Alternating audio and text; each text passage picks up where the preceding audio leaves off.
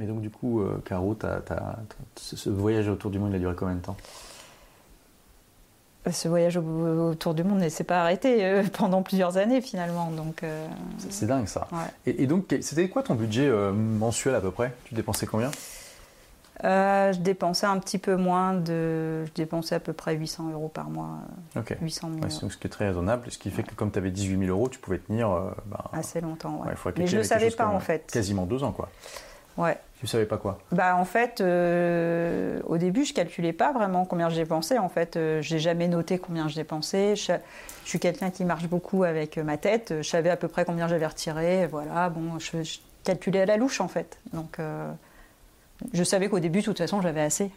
Et c'est vrai que par contre, je m'en rappelle, quand j'étais à Montréal au début, j'étais partie visiter la ville de Québec et j'avais rencontré une Australienne dans une auberge jeunesse qui, elle, voyageait depuis trois ans et j'appelais son voyage un voyage en étoile parce qu'elle avait même pas un circuit dans l'ordre, elle allait dans tous les sens. Et je lui avais dit, mais tu dois dépenser des fortunes à aller dans tous les sens et puis tu voyages depuis trois ans, mais tu as mis combien de côté Donc elle avait mis beaucoup de côté, elle avait mis 70 000 euros. Hmm.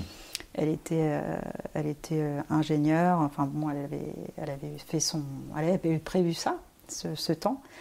Et dans ma tête, je m'en rappelle, je me suis dit, je rêverais de pouvoir voyager trois ans comme ça, mais euh, avec ce que j'ai de côté, moi, j'y arriverai jamais, quoi. Et au final, tu as réussi. Et au, au final, ça s'est réalisé, ouais. Et toi, ça c'est dingue parce que les gens, ils sont tellement, la plupart des gens sont tellement persuadés qu'il faut énormément d'argent pour voyager, comme tu- pendant plusieurs mois, alors qu'en fait, euh, on peut se débrouiller. euh, euh, donc, quand, quand tu as arrêté de te faire héberger, donc c'est quand tu allé au Chili, si j'ai bien compris. Ouais. Euh, donc c'est ton père peut-être qui payait certains trucs. Au début, ouais, mais euh, j'ai payé coup, un petit peu, mais c'était lui qui payait la Après, tu allé en auberge de jeunesse alors? Après, euh, bah non, juste après, j'ai pas été en auberge jeunesse, j'étais en couchsurfing. Ok, oui. Dans le nord du Chili, utilisé aussi, euh, ouais. Donc dans tu le faisais héberger. Ouais. Alors, il y, a- il y a quelque chose que, dont il faut parler parce que je pense qu'il y a pas mal de, de téléspectatrices, si on peut dire ça pour les chaînes YouTube, qui se demandent. euh, tu vois, il y a déjà, il n'y a, il y a pas beaucoup de gens qui osent voyager seuls, voyager seuls, mais en plus, les femmes peuvent avoir un peu plus peur aussi. Euh, toi, tu t'es posé la question par rapport à ça ou ça faisait pas partie de l'équation? Si, bah, comme je te disais, je suis quelqu'un d'assez peureux dans ma vie. Oui, mais alors c'est ça qui est dingue parce que franchement, je pense que là, les gens qui sont en train d'écouter, ils se disent mais comment ça, elle est peureuse, euh, elle fait des trucs euh, que plein de gens rêvent de faire et que peu de gens osent en fait. Ouais, mais en fait, euh, c'est pareil, ça c'est une décision que j'ai prise avec moi-même en fait. Euh, Je ne voulais pas que ma vie soit dirigée par mes peurs. Je refuse que ma vie soit dirigée par mes peurs et limitée par mes peurs. Hmm.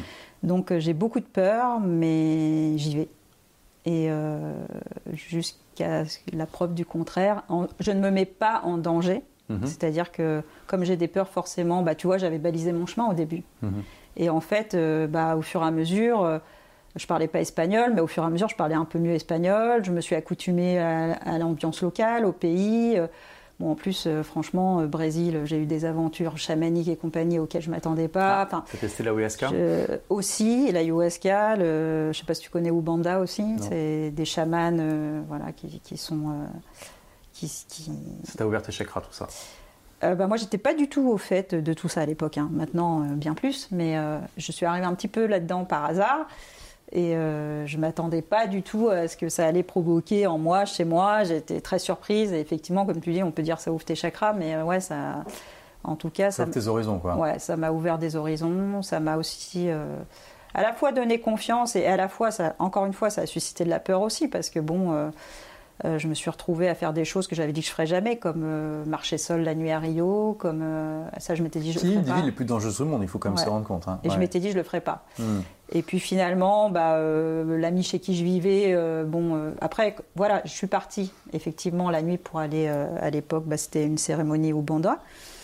Euh, et il n'était pas là, donc j'avais dû y aller seule ce soir-là. Mais je suis partie avec, euh, j'avais euh, un t-shirt blanc, un jean, pas de sac à main, pas de bijoux, Oui, pas- aucun signe de richesse aucun, à Rio. Ouais, aucun signe sur moi. Mm. euh, j'avais strictement rien, les cheveux attachés. euh, Mm. euh, je me suis pas apprêtée. Enfin, je veux dire, c'était vraiment. euh, quand je dis en même temps, euh, je jalonne. Oui, je je vais pas chercher non plus à me mettre dans des situations. Euh, ça veut Même pas dire qu'il va rien les arriver. carioca, c'est ce qu'ils font. Hein. Donc, euh, c'est-à-dire les habitants de Rio. J'ai un, ami carioca qui me dit en plus, il faut avoir l'air aware. Tu vois, il me dit parce qu'ils vont toujours préférer une cible qui a l'air un peu perdue, touriste, que quelqu'un qui fait attention. Et je connaissais exactement mon chemin. Je savais où j'allais, c'est-à-dire que je connaissais exactement mon parcours puisque je l'avais fait quelques jours avant.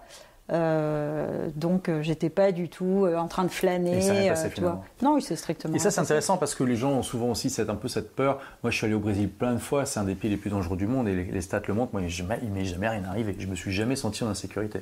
Donc, euh, bon, faut relativiser. Quoi. Ça reste toujours quand même assez minoritaire comme situation. Ça peut arriver, mais euh, Ouais, après. c'est pas ça qui doit empêcher puis ça dépend. Faut, faut savoir aussi où on va.